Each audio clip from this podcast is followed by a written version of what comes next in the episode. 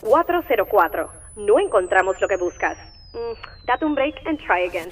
Esto es Comando Z. Donde el fracaso no es opcional, pero el éxito es obligatorio. Con ustedes, Leis Curvelo. Aquí Leis Curvelo en otro episodio más de Command Z Podcast.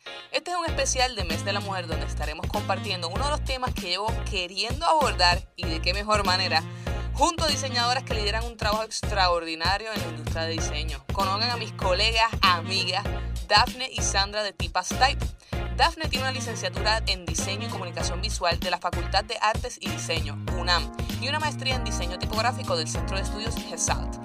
También es calígrafa entrenada por la Sociedad Mexicana de Calígrafos e Iluminadores. Sandra nació y creció en Colombia, pero México es su nuevo hogar. Sus estudios incluyen una licenciatura en Diseño Gráfico por la Universidad del Área Andina y una maestría en Diseño Tipográfico por el Centro de Estudios GESALT. Es profesora de Diseño Editorial y Tipografía con más de 10 años de experiencia. En este episodio abordaremos la especialización de la tipografía y el rol de esas grandes diseñadoras, el trabajo que lideran en torno a la visibilización del género femenino en esta rama del diseño. Hablamos temas de mm, unos cuantos un poco controversiales, como el por qué la gente ama Comic Sans. Sí, si te chillaron los oídos al escuchar esto, ponte el cinturón y acompáñame en este especial del mes de la mujer junto a Daphne y Sandra en Tipas Type, Double the Trouble on Typography. Así que dale oído. Aquí, Leis Curvero de Command Z Podcast. Estoy muy contenta porque cuando yo hago relaciones internacionales tiene que ser con gente que me caiga bien. Y yo estuve de viaje por ahí, por México, y de repente me encontré con una chulería en pote de mujeres. Y yo quiero hoy presentarles a Sandra y a Daphne. ¿Cómo está, Gorilla? ¿Cómo están ustedes? Por acá bien, bien. bien. Gracias, Leshi. Quiero que por acá muy bien, con muy buenas energías. Y pues muchas gracias por invitarnos a Command Z. Súper contenta de tenerlas aquí. ¿Desde dónde estamos grabando? ¿Dónde se encuentran cada una? Pues yo me encuentro en la ciudad de Querétaro, en México. Y yo, importada desde Colombia, estoy en Ciudad de México. Importada de Colombia. Mira, mira qué fancy se escucha eso. Bueno, pero para mi gente linda de Puerto Rico y de la diáspora y de todos los países de Latinoamérica que nos escuchan, que quieren conocerla, este especial, eh, porque es un especial que estamos haciendo sobre lo que es la, ¿verdad? las mujeres en la industria de diseño, particularmente en la tipografía. Ustedes tienen un nombre bien particular y yo digo que este es como los Backstreet Boys, pero del otro lado. ¿Quiénes son Tipas Type? Bueno, eh, pues Tipas Type somos un equipo de diseñadoras tipográficas y gráficas y pues em, trabajamos con tipografía y hacemos tipografía. Pero también tenemos em, varios proyectos dentro del, del ejercicio del estudio. Eh, promovemos y hacemos difusión del conocimiento de la tipografía y el trabajo femenino en el área tipográfica. Eh, hacemos diseño editorial, gráfico. Es un estudio de diseño gráfico con un enfoque de promoción del trabajo de las mujeres en el campo tipográfico y del conocimiento tipográfico en general. Casina, por eso es que yo las traje. Yo no traigo a cualquier persona para acá. O sea. Les agradezco un millón de que, sean parte de, este especial. Em, yo llevo muchísimo tiempo en persecución de alguien que trabaje el área de la tipografía para que hable aquí en Common Z y la audiencia pueda aprender del área de la tipografía que les voy a ser honesta, ese es mi talón de Aquiles. O sea, yo soy un desastre con la tipografía. Eh, cuando comencé tenía todos estos struggles de cuán grande debe ser, cuán legible debe ser, cómo selecciono. No sé si Daphne después me, puede decir o, o, defíneme, ¿qué es la tipografía? Sí, eh, bueno, la, la tipografía en sí es una herramienta, es una herramienta de expresión gráfica y está presente en todos lados hoy en día, eh, tanto en pequeños mensajes de texto que nos podemos mandar uno a uno, a uno por nuestros celulares hoy en día, eh, o en las grandes marcas de moda, en las bebidas que consumes, en la señalética alrededor de ti. Eh, la tipografía te lleva de viaje por las carreteras del mundo, te da un contexto y también te da un significado, ¿no? Te permite leer, pero también por sí misma te da, te da una sensación y te está transmitiendo algo. Eh, además, es nuestra área de especialización y es el motor que nos une a Sandra y a mí como profesionales. tiene un peso gigante. O sea, vivimos y pensamos y, y, somos a través de la tipografía, básicamente, yo diría, ¿verdad? La manera que nos comunicamos. Em, una de las cosas que, que me parece sumamente importante eh, es destacar de que gracias a la tipografía eh, podemos verbalizar nuestros sentimientos, gracias a la tipografía podemos comunicarnos no solamente a nivel sentimental, sino a nivel corporativo. O sea, hay muchas ¿verdad? Eh, utilizaciones de la tipografía. Em, y de nuevo, o sea, llevo en persecución de alguien que por fin me pudiese hablar. Y qué lindo cuando son dos chicas las que tienen la oportunidad de, de darnos luz sobre el tema. Pues sí, eso es como el, nuestra pasión. Entonces, pues pregunta, pregunta. recuerdo que recuerdo que cuando estaba en la, en la conferencia con, con, con, ustedes, de repente dije, por fin encontré lo que necesitaba en, la, en las personas correctas. ah, qué hermoso. Y justo ahí ustedes me comentaron que tenían algo que queremos compartir con la audiencia. Háblenos sobre el catálogo Mujeres Hispanas y Tipografía. ¿De qué se trata? Eh, ¿Por qué es tan importante en esta entrevista ese particular proyecto? Bueno, pues mira, eh, el catálogo como tal es una recopilación de varias autoras, no estamos solamente nosotras, eh, somos cuatro, cuatro, somos cinco autoras dividido en cuatro capítulos, ¿no? Y este, eh, lo que hace el catálogo es que recopila la la versatilidad del estudio de la tipografía y de la tipografía alrededor de diferentes e infinitos temas, ¿no? Eh, la investigación está implícita, eh, la caligrafía, el diseño de tipografía y que, que, permite también que haya como una mezcla de áreas como la pedagogía, la antropología, hay, hay hasta, hasta, por ejemplo, hay una, una de las autoras escribió algo sobre Perú y tuvo que mirar cómo cosas hasta de arqueología, ¿no? Entonces es muy, muy transversal el tema, el tema de la tipografía, porque la tipografía se desarrolla con la historia de la humanidad. Eh, y con la y el desarrollo tecnológico. Conforme se ha dado un salto tecnológico, la tipografía ha estado presente en esos saltos eh, históricos y tecnológicos de la humanidad. Entonces, pues básicamente esta, este, este catálogo recoge em, cada, los intereses de cada una de las autoras, de investigación, de diseño tipográfico, de interés de la intersección entre la caligrafía y la tipografía, que es como muy, muy natural esa evolución, ¿no? Y en nuestro caso, por ejemplo, eh, nosotros trabajamos un poco eh, la investigación en lectura, en tipografía para primeros lectores. Entonces, siendo la tipografía permitió que cada uno tuviera un tema original, único y especial, que eh, sin que se repitieran y que nos solapáramos unas a otras con, con, temas similares, sino que desde nuestros propios intereses particulares pues, creció un montón eh, e, e, esa, esos, esos, esos, esos capítulos, ¿no? Y, bueno, y cada uno indagó como desde su perspectiva.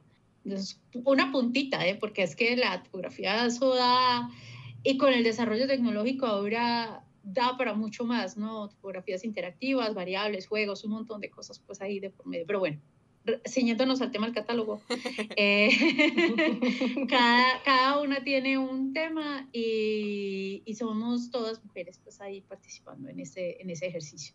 No sé si me quiere ampliar o algo, decir algo más. No, estoy de acuerdo.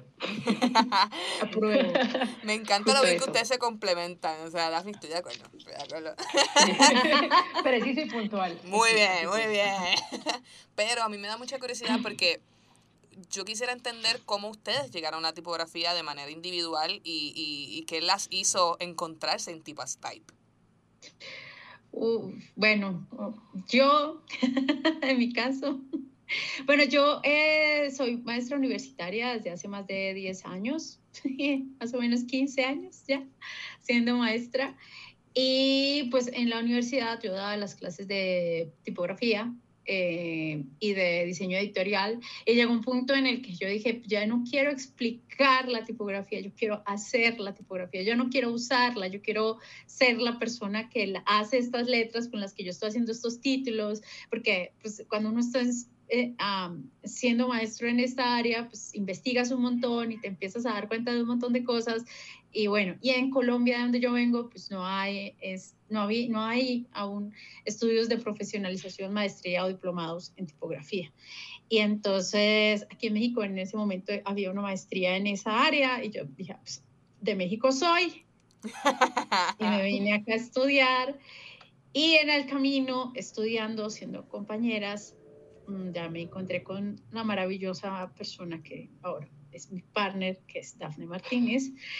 Eh, y ahí fue donde nuestros caminos se cruzaron. Nada más me tocó nacer en otro país y en otra familia y todo eso para encontrarla. Pero... Y en eso ya va a estar de acuerdo, ¿verdad? Claramente. De ahí nació mi cariño, ¿no? De, de, esa, de ese ser maestra y de eh, investigar por mi propia cuenta, aprender algo de caligrafía, perdón, algo de caligrafía, aprender eh, muchas cosas. Es que como la tipografía es la historia, es la historia de la comunicación escrita de la humanidad. Entonces es demasiado vasta y, y, es, y tiene muchas posibilidades de que te enfoques. Por eso creo que también fue tan bonito esto del tema del catálogo, porque como puedes ver, todo el mundo eligió una cosa distinta porque es sumamente amplia el, el, el abanico, de, el espectro de oportunidades para, para, estudiar. Entonces, en este caso, ya a mí me gustó mucho eh, dibujar la letra y a venir a aprender aquí a México acerca de eso. Esa es mi historia. Daphne, yo sé que estás de acuerdo, pero cuéntame tu historia. Estoy de acuerdo, pero sí, eh, bueno, yo cuando estudié diseño gráfico, mi orientación, mi especialización fue diseño editorial. Y bueno, ahí pues me topé con que tenía que utilizar mucho la tipografía y aprender a jerarquizar y, y aprender cómo explotarla, ¿no? Ese fue como mi primer acercamiento a ella. Em, después me, bueno, comencé a tomar clases de caligrafía y bueno, estuve muchos años ahí, todavía hago caligrafía. Eh, y como que entre la práctica que tenía profesional y mi hobby que era hacer caligrafía, pues dije, bueno, pues qué, qué más, como por dónde más puedo abordar las letras, porque pues noté desde el principio que era algo que a mí me gustaba. Y dije, ah, bueno, pues creo que puedo, puedo empezar a averiguar cómo hacer cómo hacer la tipografía, ¿no? Eh, igual como dice Sandra, bueno, nos, nos conocimos en, en, el posgrado que, que hicimos juntas, hicimos como clic de inmediato, éramos compañeritas de, de trabajos en, en, en, la escuela, pero pues después de eso, eh, además de que generamos una amistad, dijimos, bueno, ahora como vamos a, dónde vamos a buscar trabajo de esta especialización, ¿no? Porque también es otra cosa, es una alta especialización. Eh, y no es como tan fácil encontrar un, un, despacho o una empresa que se dedique exclusivamente a diseñar tipografías, al menos no en, en Latinoamérica. O sea, sí hay, pero no es como tan común. Entonces decidimos que, pues, que tendríamos que generar nuestro, nuestro propio trabajo, ¿no? Si no existe el trabajo, pues habrá que que hacerlo y fue como decidimos eh, fundar el estudio y empezarnos a hacer camino en, en, esta área. Y pues ya ahorita han sido casi como, sí, sí, no, casi siete años. Sí. Oh, casi siete. ¿Qué, ¿Qué, problema con, con, las mujeres que quieren hacer su propio trabajo, verdad? Oye, eso no existe. Yo lo hago. ¿Qué, qué, qué es lo peor que puede pasar? Mira, esta, hay una, una amiga eh, argentina que se llama Muk Monsalve y una vez me dijo una cosa y fue, pues la única manera que yo logré para hackear el sistema fue crear mis propios espacios. Entonces yo creo que eso fue un poco lo que nosotras logramos, ¿no? Hackear ese sistema y decir, bueno, no hay espacio, yo me hago mi propio espacio. Y, creo que no, no, no, no lo veo como que ese sea el problema de las mujeres, sino que hemos encontrado barreras eh, y decidimos franquear esas barreras y decir, bueno, si este espacio no me quiere o si en este espacio no hay espacio para mí, eh, pues yo me lo abro, ¿no? Y, creo que esa es la, la, manera en cómo se han ido generando colectivos e iniciativas de mujeres que apoyan mujeres, que trabajan con mujeres y que dicen, bueno, en, en, en, los lugares eh, tradicionales em, no nos ven, no nos ven, no nos quieren ver, eh, pues bueno, listo, vale, que sigan así, pero nos allá ellos o ellos. pero eh, es, el, es el momento entonces de decir y decidir qué quiero yo hacer y dejar de depender de esta aprobación y yo crear eh, mi, mi lugar seguro en donde puedo ser y hacer los proyectos que yo quiero y necesito porque por ahí va un poco la cosa. No, no quiero sonar redundante, pero justo eso me lleva a la próxima pregunta de por qué entienden que es importante visibilizar la labor de las mujeres en la tipografía, porque como ustedes dijeron, esto es una súper especialización y más allá de eso, lo estamos haciendo, bueno, lo estamos, me estoy incluyendo, después me tienen que enseñar ustedes a mí, pero ustedes lo están haciendo desde el género femenino. O sea, ¿por qué es tan importante? Bueno, como, como casi cualquier área de conocimiento, eh, los espacios y los apoyos económicos para las mujeres y las personas no binarias pues se agradecen enormemente. Eh, y bueno, en este caso que además eh, se trataba de mujeres latinoamericanas, pues mejor aún, ¿no? dado, porque bueno, yo creo que cuando tú visibilizas e impulsas un proyecto, permites que este trabajo sea conocido, sea reconocido, sea promovido ha conectado con otras personas y que posiblemente eso lo monetice, ¿no? Esto es importante porque una vez como tú monetizas un proyecto, puedes seguir generando más y más y más y más, ¿no? Eh, es importante para las minorías, y lo digo como entre comillas, porque no es que seamos tan pocas, ¿no? Ni, pero, pero, pues sí, o sea, si tú no apoyas eh, visibilizando el trabajo de otras mujeres o personas no binarias, pues no puedes ayudar como que a que sigan creando, ¿no? Yo creo que creamos, creamos en todas las áreas y creamos en, la tipografía, pero siempre se necesita que, que el trabajo no solo se, se, haga, sino que se muestre para que se siga produciendo, ¿no? Entonces, pues por eso creo que es importante. Sí, pues y por otro lado también el catálogo da voz a varios tipos de profesionales, lo que da pues una perspectiva mucho más amplia del quehacer de la mujer en el área tipográfica. Em, y creo que hay varios aspectos que pues, desde nuestra perspectiva son relevantes aquí en relación al catálogo. Primero, la publicación es bilingüe. Em, varias veces desde nuestras plataformas nosotros hemos mencionado la importancia de escribir libros en español para personas que leen en español. Los libros que hay sobre el tema del diseño con tipografía y de tipografía suelen ser traducciones desde otras latitudes no hispanohablantes, con otras realidades, con otras visiones del mundo. Em, y pues tener bibliografía sobre este tema específico, sobre este tema tipográfico en nuestro propio idioma es grandioso y un avance hacia la construcción de conocimiento en nuestro propio idioma. Sobre todo esa parte de la construcción del conocimiento es importante porque eh, nosotros ponemos, no los términos, pero estamos poniendo una visión. Eh, desde este lado del mundo y pues vemos que mucho del conocimiento que se consume no, no lo hemos creado aquí, sino que nos llega. Entonces, eso me parece una cosa súper positiva. Y pues la otra parte que se me hace muy bella de este catálogo es que es una publicación hecha 100% por mujeres. Eh, pocas veces vemos un producto editorial que consideramos tan grande no solo por su formato, porque realmente es un libro grande, sino por, por, el impacto pues, que ha tenido desde, desde donde viene la, la, el Art Center, que fue como la institución que patrocinó y avaló pues, todo este proyecto.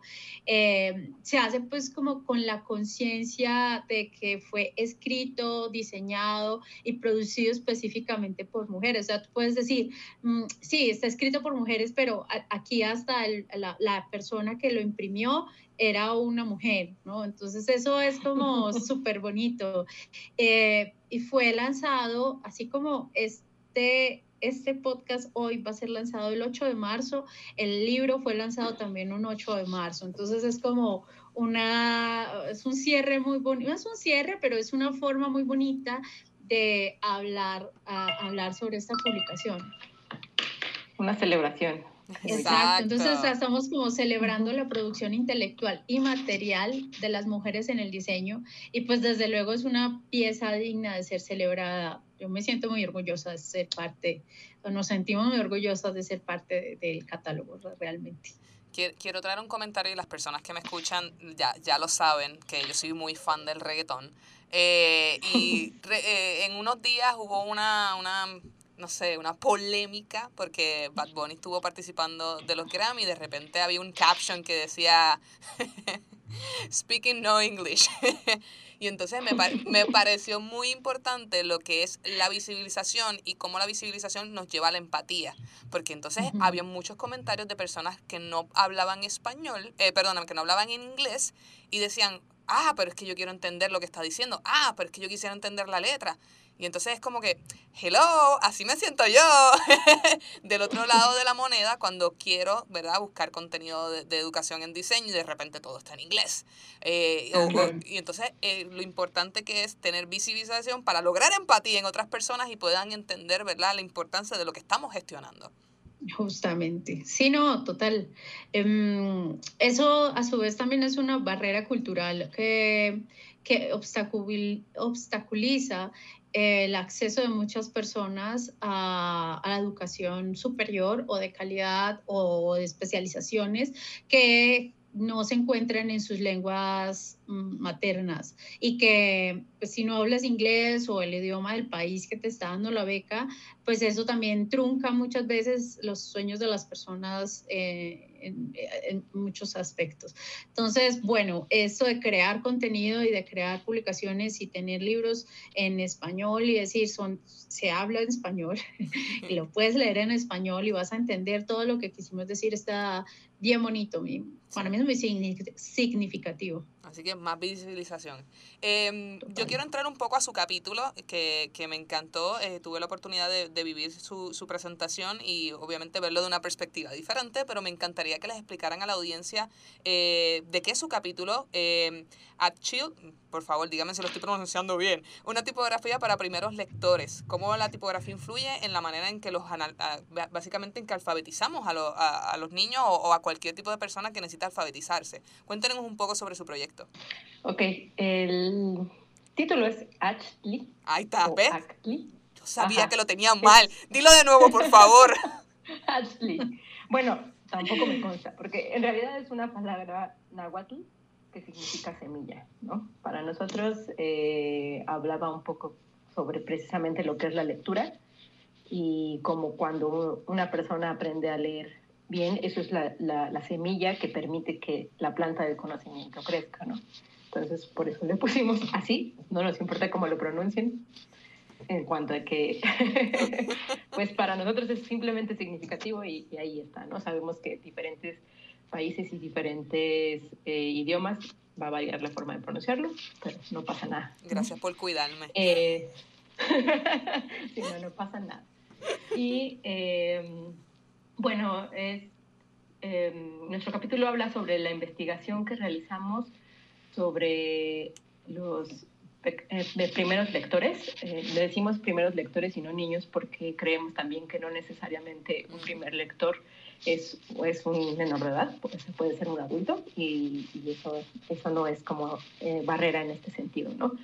Eh, el estudio que realizamos sí fue un estudio eh, en niños eh, sobre cómo perciben las formas tipográficas en, justo en el momento en el que están aprendiendo a leer y a escribir. gracias a este estudio obtuvimos varias conclusiones y con estas conclusiones desarrollamos una propuesta de cómo debería de, de ser una tipografía que ayude a estos primeros lectores. Eh, bueno, y que les ayude durante este proceso, ¿no? Eh, creo que también, bueno, diferenciamos un poco entre, entre un niño que ya aprendió a leer, que ya, ya reconoce las formas, bueno, un niño o un primer lector, o eh, un primer lector que, que, de verdad está justo en ese momento en el que se le presentan las letras y le dicen, mira, así es el, el proceso, ¿no? Y es para justo ese, ese, ese pequeño momento en el que, bueno, no es pequeño, pueden ser meses, eh, en el que está aprendiendo a reconocer las formas, ¿no? Mm, bueno, sí, creo que sería eso. Podemos seguir hablando más adelante al respecto, pero en esencia es eso. Mira que yo me vuelvo loca y empiezo a preguntar. Yo, estoy, yo soy fan de su proyecto. Sandra, ¿tienes algo que aportar adicional antes que yo zumbe más preguntas? pues estoy de acuerdo con Daphne. ¡Ah! ¡Se están zumbando la hora! no, pues mira, lo que pasa es que sí. Mm, a ver, como en el momento en el que dimos nosotros la conferencia, fuimos quizás muy fue muy general el tema, ¿no?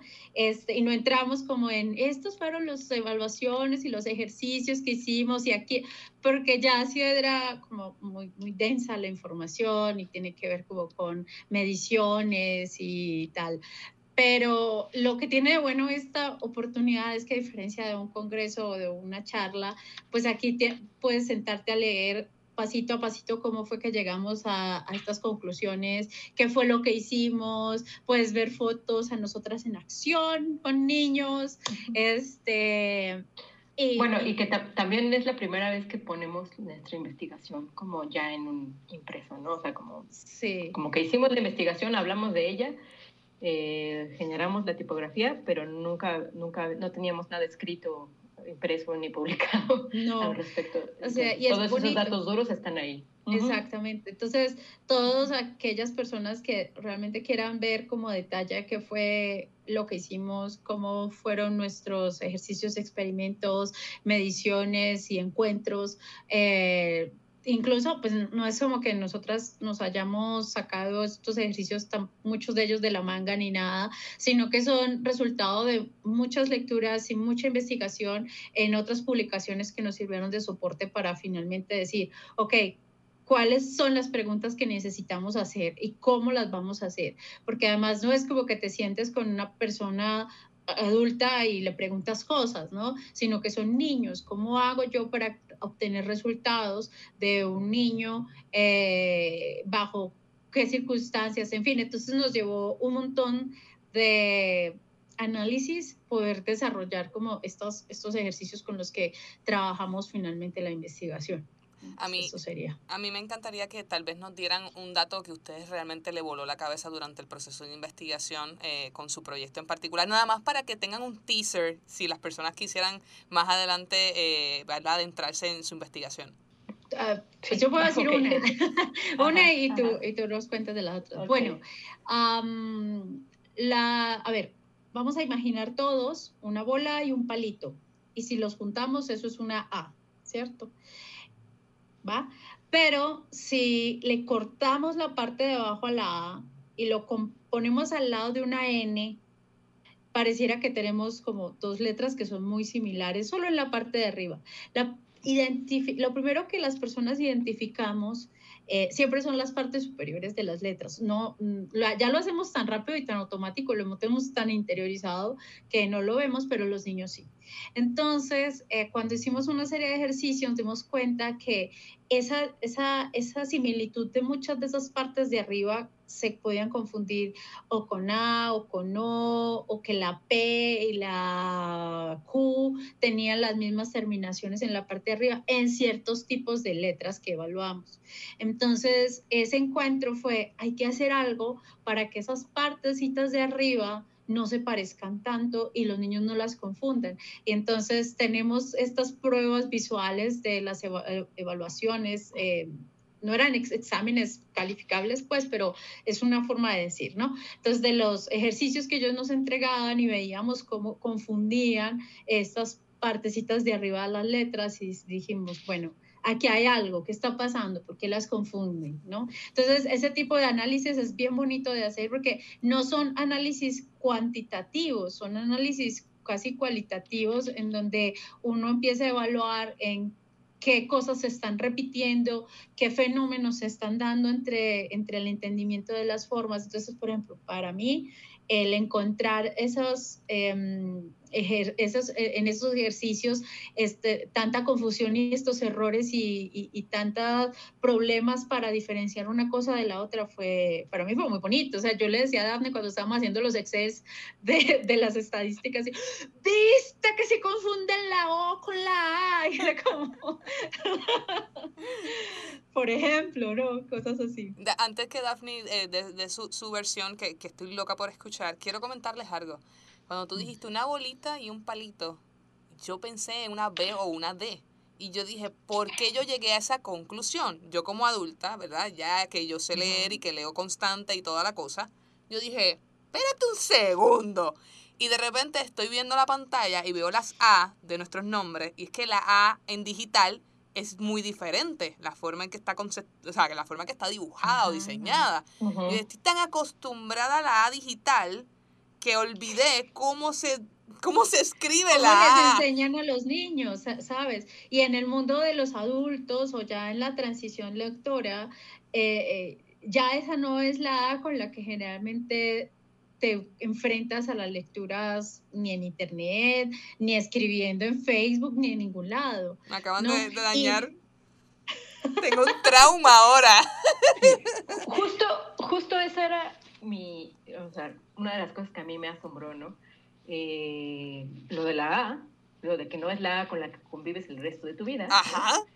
Y, y también, bueno, eso nos llevó a entender que, que a pesar de que muchas veces los modelos tipográficos que se eligen para enseñar a leer y escribir son muy sencillos porque en teoría son fáciles de replicar para, el, para un primer lector, para un niño que no tiene todavía ese detalle motriz como tan desarrollado, eh, en realidad no hay, o sea, no hay una relación. El niño puede aprender las dos formas de A, si tú le dices, puede dibujarlas, o sea, por supuesto no va a ser perfecto ni hermoso, pero sí puede hacerlo. Y que no necesitas apegarte tanto como, como a la caligrafía para cuando estás leyendo, ¿no? O sea, como no, no es tan necesario, ¿no? Sea, eso, eso fue algo que, que nos sorprendió. Nosotros pedimos en, uno de los ejercicios a, a los niños que, que, intentaran hacer una, una A de doble piso y sin problema la replicaron. La doble piso es la que tú llamas la sí, digital. la que tú dices, la digital, exacto. Esa. Y no tenían como ningún problema en hacerla y, y la, la, veían y la identificaban como una A. Entonces, eh, sí, eso también fue como de, ah, tal vez tal vez entonces no, ¿no? por un lado los estamos como... Limitando, siento. O sea, limitando, pero también como subestimando. Subestimando. Sí, sí, sí, Porque en realidad... Pues todo lo aprenden, todo lo entienden, ¿no? Y no, o sea, realmente somos nosotros los que creemos que ellos tienen límites y no ellos realmente. Ellos, si tú les si es que es que no tiene sentido, de verdad. O sea, si ellos pueden hacer perfectamente, la dibujan y la hacen sin ningún problema, así como hacen la bolita y el palito, pueden, y esta otra A, la A digital o la, como le decimos nosotras, A de doble piso, em, tiene características muy diferenciadas y que la hacen bien identificable. Entonces, eso es parte también de las cosas que encontramos y que dijimos, nuestra tipografía no va a tener una de bolita y palito, va a tener una de doble piso porque es súper clara y súper identificable y evitamos conflictos de diferenciación de las formas. Interesante. Así que si, si quieren darse un, un, poquito más de esa información, tienen, tienen que buscar el libro, Corilla, tienen que buscar el libro, lo vamos a dejar también disponible en, la, en las notas del, del, episodio para que también puedan conseguirlo por ahí. Yo quiero traer un poco de controversia, porque a mí me gusta, me gusta así el chisme, la pelea, yo siempre una problemática, en resumen. Eh, yo tengo mucha gente que de repente me envía, o sea, gente que no son diseñadores, que de repente me envían una presentación y está en Comic Sans. Y a mí empieza a darme caspa, me empieza a rascar, me da ansiedad. Em, y entonces, cada vez que tú le hablas de Comic Sans a un diseñador, se le explotan los oídos y es como que, ¡ah! Este, este enojo, que realmente es irracional porque yo todavía la hora que yo no entiendo por qué le tenemos tanta manía. Pero yo traigo esta colación porque estuve Oye, yo no soy experta en tipografía, por eso las traje. Pero estuve leyendo que Comic Sans eh, ha sido recomendada por, para primeros lectores también por la manera en que, está, que se diseñó, ¿verdad? Pero háblenme un poco, porque ustedes son las que saben. Cuéntenme, ¿qué ustedes opinan de Comic Sans? Bueno, mira, mira, Mira, chica, vamos a entrar en terreno candente. No, mentiras. Mira, eh, la Comic Sans es una fuente tan, tan popular. Te voy a contar una anécdota que cuando el CERN, ¿sabes qué es el CERN? El centro de los que tienen el acelerador de partículas allá en Suiza y tal. Bueno, cuando ellos descubrieron el bosón de Higgs o la partícula de Dios, ¿no? Ah, y lo mostraron al mundo, lo hicieron en un PowerPoint hecho en Comic Sans. ¡Wow! Tremenda. científico, súper acá. O sea, si tú buscas presentación, CERN, bosón de Higgs, PowerPoint, Comic Sans, va a salir. O sea, ahí están las imágenes que evidencian esta afirmación. ¿Por qué hacen eso? Pero yo creo que de alguna manera, creo que eh, justo esa es la parte porque, a la que voy, porque es que esta fuente eh, aparece luego de que Microsoft la rechazó para un juego infantil. El diseñador que la hizo dijo, ay, ustedes están haciendo este juego infantil, ¿por qué lo pues están haciendo en Time New Roman? Miren, yo les hice esta fuente y a Microsoft le dijeron, no, ¿sabes qué? es que ya el, el, diseño está hecho y si le metemos tu Comic Sans ya no cabe dentro de los cuadritos que diseñamos y la diseñamos para Time New Roman.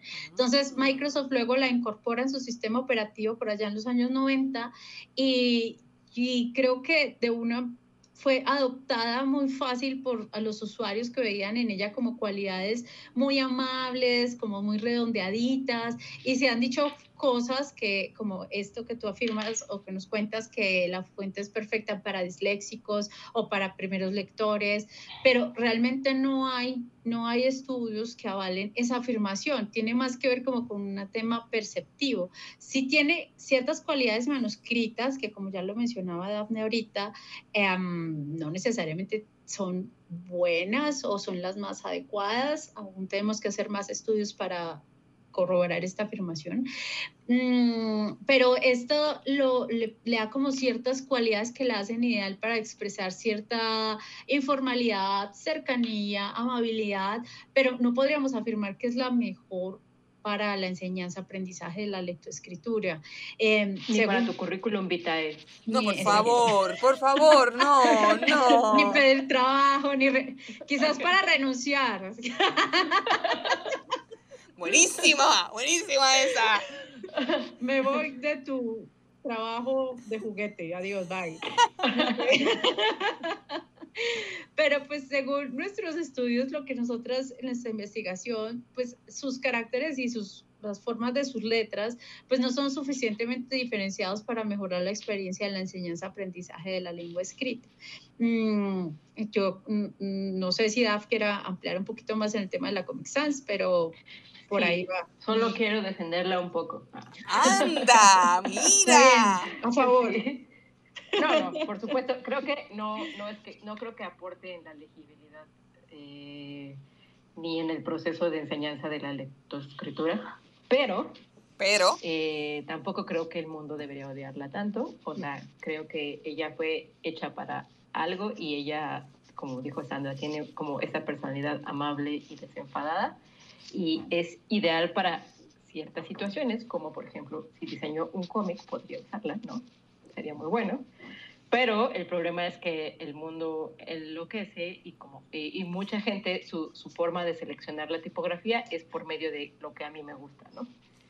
Y cuando tú diseñas, no tienes que pensar en lo que a mí me gusta, sino qué, qué es lo que quiero comunicar, ¿no? Quiero comunicar desenfado y y, este, y amabilidad, ¿no? Pues entonces tal vez sea ideal, ¿no? Pero si lo que quiero comunicar es seriedad, limpieza, neutralidad, no sé, muchas otras cosas, pues no, no es ideal, ¿no? el problema no es la tipografía, es el usuario, en dónde lo ha puesto. ¡Anda! Mira, Daphne echándonos la culpa, cucha ahí. ¡Ay, mi madre! Pero ¿sabes qué? Yo, yo pienso que, que tienes toda la razón porque es como cuando tú te vas a vestir. Tú no vas a ir a una entrevista de trabajo en traje de baño. O sea, no la, Corillo, no la use para resumir, no la use. o sea, yo he visto cosas y cosas y, y no dejo de sorprenderme de verdad. Yo, yo ciertamente la he usado para dar presentaciones por eso mismo, porque me encanta ver la gente así como haciendo un tic nervioso, como que empiezan a, convulsionar, eh, especialmente diseñadores. Así que yo con, con toda la, intención eh, la ha utilizado con, ese, con esos propósitos. Ahora ya es un arma, ¿viste? Ándale. ya, Comic-San hasta puede matar gente. Yo no he dicho lo contrario. Yo no he dicho lo contrario. Claramente. Bueno, Es ¿cómo, poderosa. ¿cómo su tipografía puede ser usada en un contexto digital para, de igual manera, alfabetizar? Porque me encantaría verla en un contexto digital, porque estuvimos hablando de verdad que cómo eran los trazos, cómo se trabajó la investigación, pero cuéntenos un poco sobre eso. Pues bueno, creo que primero, por un lado, pues nuestra fuente se enfoca mucho en este, eh, en un aspecto, bueno, quiero más como ir primero Explicar en qué consiste todo el proyecto, ¿no? Sí, Porque un poco como originalmente comenzamos con una fuente, ajá, Exactamente. que era... ajá. Sí, sí, O sea, la idea, la intención de esta fuente es como generar una diferenciación en los caracteres, ¿sabes? Eh, y que esa búsqueda como muy clara de la identificación de las formas tipográficas que permitan a los primeros lectores, pues no solo niños, como ya decía Daf, acercarse a de una forma mucho más amable al reconocimiento de las letras. Creo que ese proceso, no sé si a todos nos pasó, pero a mí me parecía muy árido, ¿no? Como de la repetidera de la repetidera. Eh, y con todas las letras igualitas, un poco complicado. Entonces, eh, incluimos pues como en el proyecto diferentes tipos de fuentes que evolucionan con el lector. ¿Qué queremos decir con eso? O sea, tenemos una fuente, diseñamos una fuente para primerísimos lectores, pero luego tenemos una familia que consta de cinco pesos, que ya es como para lectores más avanzados, porque el lector más avanzado ya empieza a identificar jerarquías. O sea, que es un título, que es un subtítulo, que es un cuerpo de texto, y aunque sean textos para cuentos infantiles o cosas así, eh, o textos más sencillos, esto permite dar como ya empezar a, a entrar al lector en todo este montón de simbología que está inscrita en el proceso de lectoescritura, porque yo me acuerdo que cuando uno hasta cuando empezaba a aprender a leer, le costaba ver que había comas o que había puntos o que habían signos de puntuación que te dan una pauta y, te da, y son símbolos en sí mismos dentro del de lenguaje escrito. O sea, aprender a leer es aprender otro idioma prácticamente. ¿no? O sea, tú ya llegas hablando, pero aprender a leer es volver a aprender a descifrar un montón de cosas que significan cosas, ¿no? Entonces, eso es bonito y creo que esa es una, una de, las, de las cosas que aporta nuestra fuente tipográfica. Ahora bien, eh, en el tema del contexto digital, no sé si Daf quiera contarnos un poquito sobre Sí. esto. Bueno, además de la fuente para aprender a leer y escribir y la familia para poder tener el resto de jerarquías en una publicación, eh, desarrollamos un juego eh, en el que tú tecleas una, una, una, palabra y si la palabra está correctamente escrita, te aparece un icono representativo de esa palabra, ¿no?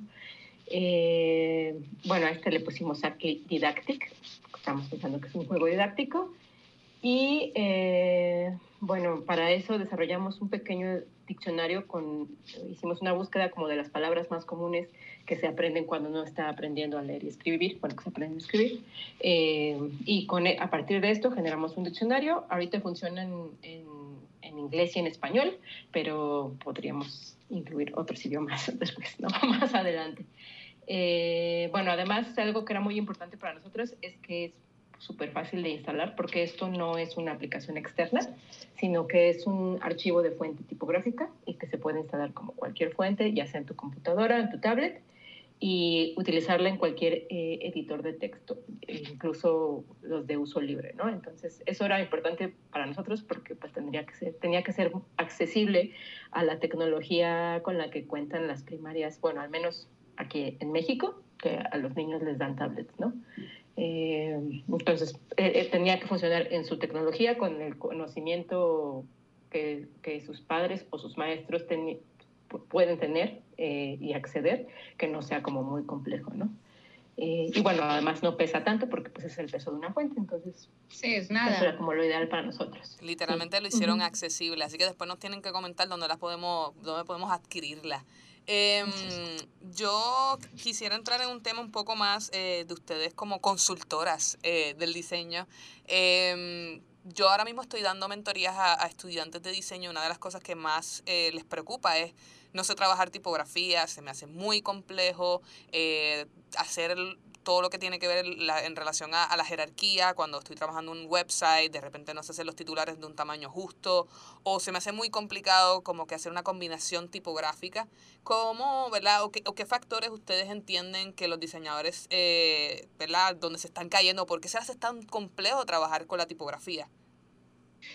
Bueno, eh, pues mira, hay aspectos relacionados con los cursos, con las licenciaturas y las clases que se dictan en las universidades en general, eh, donde pues no todas las universidades tienen clases de tipografía, donde les expliquen el uso o cómo se puede dibujar también. Pues, no es fundamental ni esencial de que todos los diseñadores aprendan a dibujar tipografía, pero sí sobre selección tipográfica o licenciamiento y pues que permitan a los futuros profesionales entender la importancia de la tipografía en sus áreas de trabajo, siendo pues ese un tema como un asunto bastante sensible en su desempeño profesional y pues, como futuros diseñadores no solo gráficos, o sea, UX, eh, branding, empaques, em, eh, o sea, donde haya tipografía y donde haya un diseñador, ahí necesitas tener conocimientos de, de, todo lo que implica usar una fuente tipográfica. Pues yo creo que nuestro consejo en esa área, que procuren ampliar su base de conocimientos, ya sea tomando cursos y talleres complementarios que los refuercen en temas de criterio, porque eso también es una cosa que se desarrolla, no es como que solamente ya vi mi clase de tipografía y ya, no, sino que tengo que ejercitar mucho el ojo porque sí requiere también, el, gusto se educa también, entonces por ahí. Y pues busquen bibliografía especializada, hay muchos libros, ahora afortunadamente también en, en español, bibliografía en español, y pues que tengan una práctica constante y concientizada, ya que pues el entrenamiento tipográfico requiere tiempo y fuertes bases, eh, como te decía hace rato.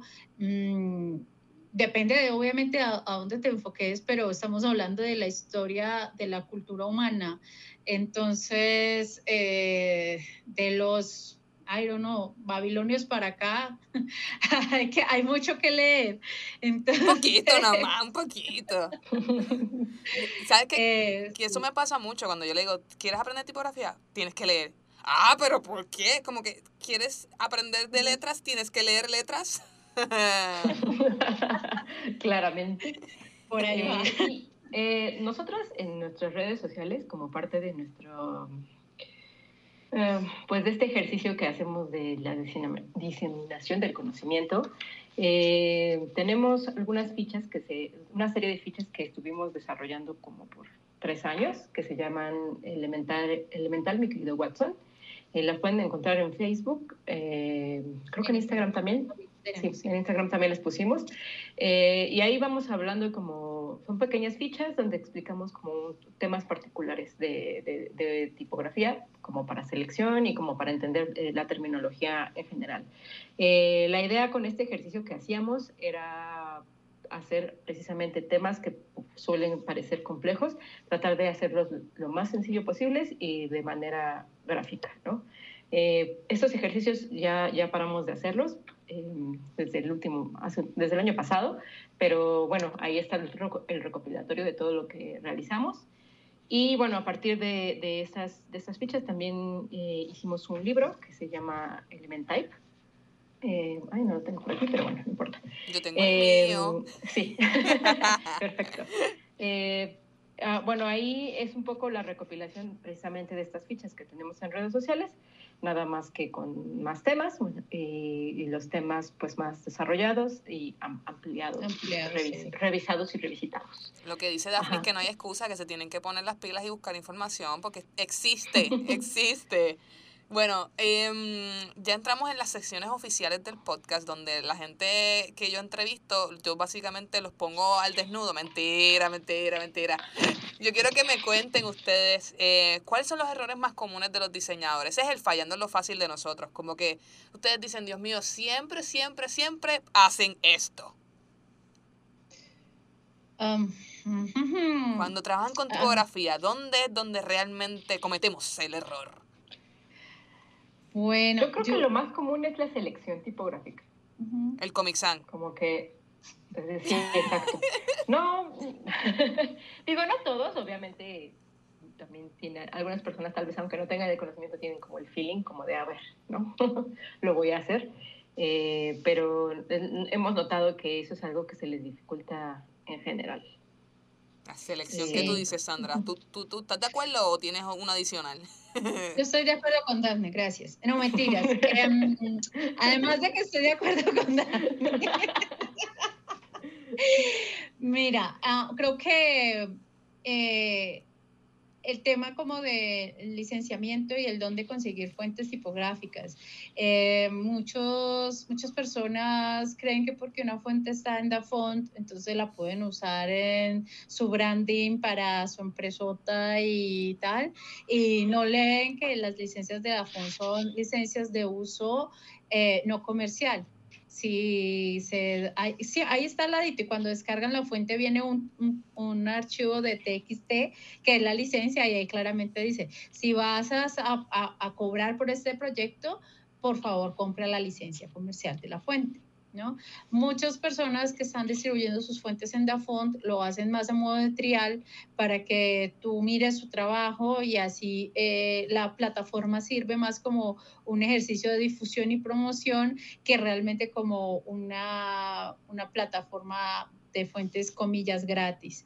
Ahora bien, también esto del tema de las fuentes gratis. Existen las fuentes libres, como son las fuentes de Google Fonts, que sí, casi que permiten hacer lo que quieras con ellas, pero cuando tú descargas una fuente gratuita que le pertenece a un diseñador, estás infringiendo en el uso de la licencia de esa fuente, porque realmente no es que sea gratis, estás teniendo fuentes piratas que pues, puede que te generen problemas legales eventualmente o hay algunas fuentes que también, bueno, ya es técnico, pero sí pasa que se te pueden tirar el sistema operativo porque se hace traba eso por allá y hace cualquier cosa.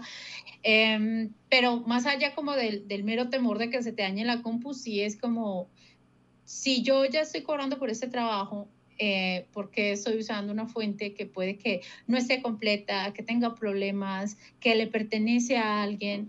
Eh, hacer una fuente tipográfica requiere muchas horas, muchísimas horas. Ah, si ustedes no saben cómo se hace una fuente tipográfica, es un ser humano que dibuja una letra tras otra, o sea, cada letrica, cada carácter de esos, este está, está hecho por una persona. Alguien dibujó cada uno de esos caracteres y para que se vean bonitas, juntas y armoniosas, detrás hay un montón de programación para que se pueda instalar. Hay alguien que, se que procuró que en la producción, otro proceso que está detrás del dibujo, eh, funcionara en tu sistema operativo Ubuntu, Windows, Mac o el, sea, el que sea que tengas, ¿no? Entonces, em, pues es un trabajo humano, no es como una máquina que está ahí detrás. Entonces, hacer un poco de conciencia sobre el de dónde vienen las fuentes. Las fuentes no crecen en los árboles, muchachos. ni las, por ahora. Ni, aparecen mágicamente en la Exacto. acabas de traer este eso es como, como un recordatorio de terror porque muchas veces cuando estamos comenzando esa es la primera metida de pata o sea yo creo que cuando yo estaba en la universidad, eh, Dafón era mi lugar favorito. O sea, y, era, y, es lo más que, se ve porque volvemos, o sea, necesitamos una educación mucho más amplia de, todos estos temas para poder entender, ¿verdad?, cómo, cómo hacerlos o gestionarlos de una manera adecuada. Em, pero me sigue gustando el chisme, cuénteme. Historias de terror. ¿Cuál ha sido su peor experiencia creando una tipografía? Y ojo, me pueden contar el, el milagro, pero no me tienen que decir el santo. Pues realmente, a ver, hasta ahora no hemos tenido así como que... Ah, Ay, ¿cómo me vas a decir? No, o sea, yo te puedo contar de mis principios cuando empecé a estudiar, que, eh, eh, o sea, ahora hay muchos tipógrafos muy jóvenes que se enganchan con el diseño de tipografías a los 20, 22 años, a mí eso ya me agarró un poco más allá de eso. Entonces, mi entrenamiento fue posterior a muchas cosas, em, pero mi primera fuente para mí fue así como de, no estoy entendiendo nada, o sea, de verdad, ¿qué es esto? Que, como que las proporciones, como que dónde tengo que poner los nodos, el kernel y el espaciado fue para mí un dolor de cabeza. Obviamente todo esto lo sufrí en silencio en mi casa, era así como, de, como el niño del meme que está llorando contra el cuaderno, yo. Bendito. Pero, pero esa, esa sería yo creo que mi, mi, una de mis experiencias más, comillas, traumáticas y es como aprender a crecer en algo que es nuevo. El diseño de tipografías te exige años y años y años de entrenamiento, o sea, no es una cosa espontánea. Evidentemente hay gente talentosísima que le agarra el pedo en dos semanas, a mí me tomó más. Entonces, para mí es una historia de terror. O sea, en mi proceso de aprendizaje en la tipografía fue un poco, no fue un camino de rosas. Ya, ya. fue bien complejo, complejo. Y tú, Daphne, cuéntame, ¿cuál fue tu historia de terror? El mío sí, sí fue un campo de rosas. Ay. Pero con espinas, pues, ¿no? Normal. normal, normal. Eh, mm, no sé, creo que como de proyectos y como de todas las cosas que están alrededor de los proyectos, nunca hemos tenido como un problema específico desarrollando la tipografía, pero eso es porque también teníamos una experiencia previa eh, con el estudio de diseño gráfico, ¿no? Te puedo decir que tuvimos muchas malas experiencias con el estudio de diseño gráfico. Ah. Desde la cotización, sí, claro, pero para cuando llegamos a hacer tipografías, nosotras cotizaciones, trato con el cliente, eh, contratos, legalidad, pagos, alcance, que acepto y que no acepto, alcance, todo ya lo teníamos. Ya, como, ya estaban maduritas. Exacto. Sí, Exacto. el camino, el más bien es que yo creo que aquellos que sufren mucho en el diseño es porque no saben cotizar. Puedo decir que una vez tuvimos un proyecto muy horrible en el que terminamos trabajando en las madrugadas. Eh, Sandra tuvo apendicitis y tuvo que, se puso a trabajar postoperatorio. No. Sí, no, fue y horrible. además No, nos no, pagaron no. mal, o sea, estaba mal pagado. Eh, tuvimos revisiones de ida y vuelta que decías, es que estoy corrigiendo algo que el corrector anterior me dijo que, que, que, era así, pero ahora me están diciendo que regresa a la versión anterior y después en la que sigue me piden que regrese así, No. así. Eso Mal fue- pagado y además al final todavía tuvimos que ir a cuasi amenazar, extorsionar a quien nos iba a pagar porque que nos quería pagar menos. No, o sea, creo que, que todos en algún punto hemos pasado por, no, no por una apendicitis con un proyecto por medio, pero, Ajá. Exacto, yo no, pero ajá, ajá. pero este, sí, creo que, que es ese punto en el que a- aprender a, a tener un estudio donde no vivas tan traumado tiene que ver con aprender a, a negociar, a tener contratos, a tener pautas de pago, bueno, todo lo que dijo Daf ahorita y eso nos lo da la experiencia. Entonces, como, como ya hacemos como las negociaciones muy claras desde el principio y tenemos tiempos de entrega y todo eso, eh, no arrancamos si no hay un pago con anticipo, cosas como esas. Entonces, y creo que de ahí vendría como que fuera una historia de terror, como que si no se pactaron cuántos caracteres, pues por poner un ejemplo, ¿no? ¿Cuántas letras vamos a hacer? Este, y el cliente luego viene y dice, ay, pero ustedes no me iban a regalar 350 alternates. Y es como, ¿what? No, no, eso no, no estaba. No, Y yo creo que ahí vendría una historia de terror, pero de ahí Claro. fuera, pero ya no, pero nunca la hemos tenido con tipografía. Claro, claro. ¿no? Pero eh, entonces, entonces me mintieron porque entonces me dicen, ok, contestándote la pregunta no la hemos tenido, pero en la vida real sí la hemos tenido. Pero, pero pero- con diseño, pero con proyectos de diseño. O sea, Está bien, está bien. Ahí fue el trauma. Ajá, o sea, como clientes fotografía, no, como con clientes en diseño, sí. Ya, ya, ya. Proyectos en diseño, o sea, ha habido proyectos que tú dices, e- ese específicamente creo que eso, eso ya lo hablé en sí terapia. fue horrible. O sea, horrible. O sea, di- diseño apendicitis no mezcla. Este, mm, ya estamos finalizando. Eh, le he pasado demasiado bien. O sea, yo les agradezco un millón que me dieron la oportunidad de abordar este tema que para mí era tan importante y que por fin conseguí expertas al respecto. Em, y que me, que me encantaría que no solamente yo, sino que la audiencia más adelante les dejara saber que queremos que vuelvan eh, hacer otro episodio de tipografía porque creo que hace mucha falta el tema. Y antes de irnos, me encantaría preguntarles eh, por qué ustedes creen que necesitamos más mujeres en la industria de diseño. En especial en la tipografía, ¿verdad? Porque ese es el tema. Pero en general, ¿por qué ustedes creen que necesitamos más chicas en la industria? Yo voy a dar una perspectiva que tengo. O sea, yo creo que hay, hay muchas mujeres y viene una camada de mujeres impresionante. Creo que ha habido una movida bien bonita de mujeres eh, juntándose, estudiando, echándole ganas, tal.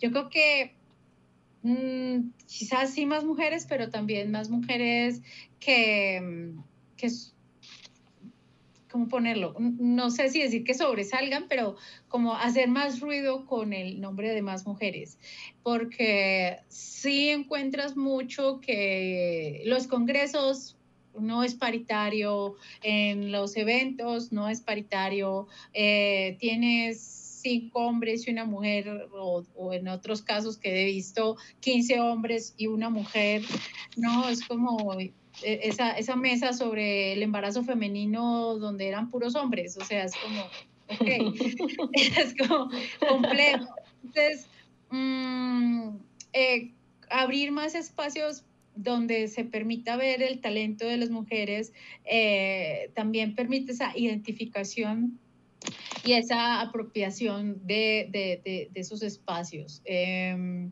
y creo que se ha estado haciendo un trabajo juicioso alrededor del tema.